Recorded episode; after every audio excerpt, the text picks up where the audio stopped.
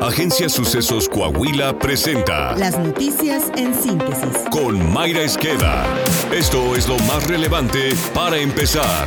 Para empezar la semana, aquí le dejamos un dicho del diputado de Morena, Alfredo Porras, quien afirmó en tribuna de San Lázaro que 30 millones de mexicanos decidieron que López Obrador sea su amo y los demás sus perros. Escúchenlo bien, 30 millones de votos decidieron quiénes serían los perros. El pueblo de México decidió quién era su amo y ustedes son los perros.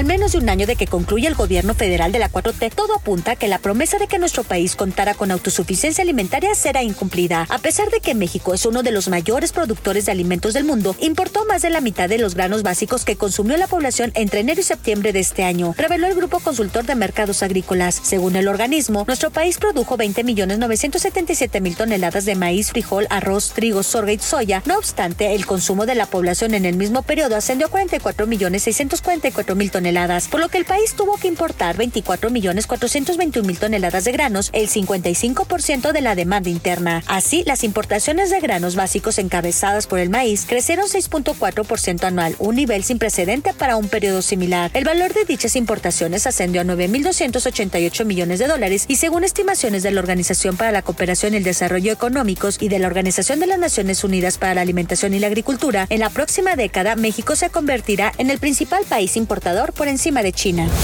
Un ataque en Zacatecas capital dejó como saldo tres policías estatales muertos, así como otros tres sujetos que abrieron fuego contra los oficiales. La agresión ocurrió cuando los agentes realizaban un patrullaje y fueron atacados desde el interior de una vivienda por un grupo armado. En respuesta a la agresión, los policías repelieron el ataque, resultando en el fallecimiento de los tres atacantes, dos hombres y una mujer. Zacatecas, gobernado por el morenista David Monreal, es uno de los estados más inseguros del país y municipios como Zacatecas capital y Fresnillo figuran entre las ciudades con mayor percepción de inseguridad a nivel nacional.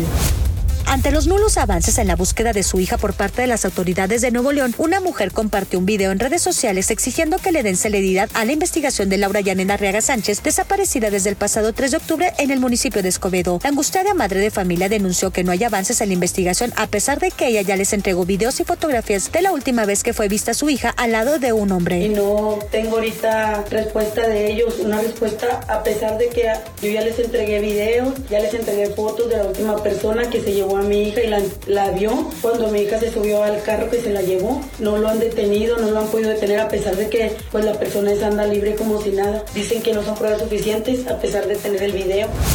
Samuel García se registró como precandidato de Movimiento Ciudadano a la presidencia de la República, señalando que nuestro país necesita apostar por gobernantes jóvenes que representen a las nuevas generaciones. Y hoy quienes tienen la oportunidad vemos con decepción esa apuesta al pasado, que no representa a los jóvenes, que hoy somos el 60% de México y somos mayoría y vamos a poner un nuevo gobierno, un gobierno joven, fresco y eficiente. El aún gobernador de Nuevo León tendrá que recorrer el país para reunir al menos 500 mil firmas de 17 estados. Será este enero cuando la dirigencia nacional del Partido Naranja dará a conocer a la persona que designará como su candidato presidencial. Con el registro de este domingo, Samuel García formalizó el incumplimiento de su promesa de campaña de quedarse en el cargo los seis años, además de ir contra lo mismo que criticó de su antecesor Jaime Rodríguez Calderón el Bronco, quien también buscó la presidencia aún siendo gobernador. Marcelo Ebrard no participará en el proceso de movimiento ciudadano para definir la candidatura de ese partido a la presidencia, ya que no acudió a solicitar su registro y el plazo ya venció.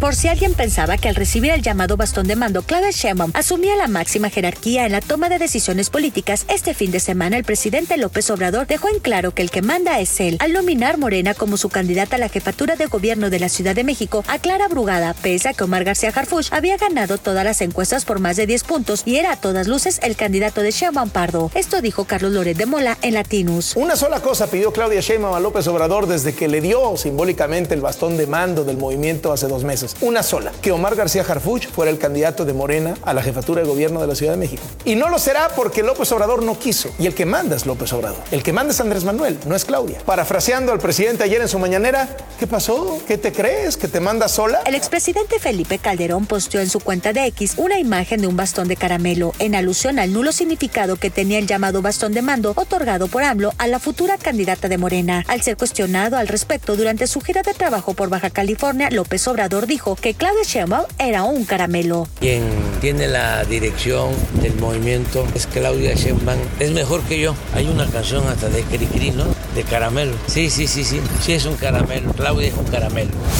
La neumonía es la principal causa de mortalidad infantil en el mundo y la primera causa de muerte por infecciones. Tan solo en 2020 en México 57 mil personas murieron a causa de este mal, por lo que urge atender oportunamente este padecimiento, alertó la agencia EFE la neumóloga Selene Guerrero. En México, según cifras del Instituto Nacional de Salud Pública, en 2021 se diagnosticaron más de 127 mil casos nuevos de neumonía y bronconeumonía, afectando principalmente a niños menores de 2 años y adultos mayores de 65 años. En el marco del Día Mundial de la Neumonía, que se conmemoró este 12 de noviembre, la explica que la neumonía es la inflamación de los pulmones como consecuencia de la presencia de microbios. Es una infección aguda causada por bacterias, virus u hongos. Los síntomas de neumonía abundo pueden ir desde leves hasta graves e incluyen fiebre de bajo grado, malestar general, dolores musculares y articulares, cansancio, dolor de cabeza, tos seca y síntomas digestivos leves como náuseas, vómitos y diarreas. Coahuila. Gracias al compromiso, empeño y esfuerzo conjunto entre sociedad y gobierno, el próximo 30 de noviembre la administración del gobernador Miguel Ángel Riquelme Solís entregará un Coahuila estable, seguro y en paz que avanza por la ruta de la legalidad, el Estado de Derecho, el desarrollo y la prosperidad. Así lo aseguró el mandatario estatal, quien recordó que en los seis años de su gobierno se entregaron 452 vehículos para labores de seguridad a los 38 municipios y las diversas corporaciones de seguridad de la entidad. Además, se adquirió un sistema de video inteligencia de clase mundial, el cual está compuesto por más de 1.270 cámaras, en el que se invirtieron más de 600 millones de pesos. Asimismo, se ha equipado a sus elementos con armas, cartuchos, uniformes tácticos y equipo de radiocomunicación para que puedan hacer frente a las bandas criminales que intentan ingresar a nuestro territorio. Miguel Riquelme señaló que con la inauguración del cuartel de la 47 Zona Militar en Piedras Negras y la entrega de las instalaciones de la 47 Zona Militar y su unidad habitacional en Ciudad Acuña, ahora la entidad cuenta con 18 cuarteles militares y un hospital militar. Saltillo. El alcalde José María Sillar supervisó la construcción del puente vehicular Zaragoza-Mirasierra, en el que se invierten 13.4 millones de pesos y presenta un 90% de avance. Refirió que en pocos días se podrá inaugurar esta obra que comprende sistema de alumbrado, pavimentación, banquetas, delineado de carriles y habilitación de un drenaje pluvial, entre otras acciones. El avance de nuestro podcast deportivo con Alondra Pérez. Terminó la fase regular en la Liga MX. Listo los seis clasificados directos y los cuatro que van a play-in. Le tengo los resultados de la semana 10 en la NFL. Debut de Faitelson y Marina en Televisa causó revuelos en redes sociales. Quedan pocos días. Está por cerrarse la convocatoria para el premio al mérito deportivo Saltillo 2023.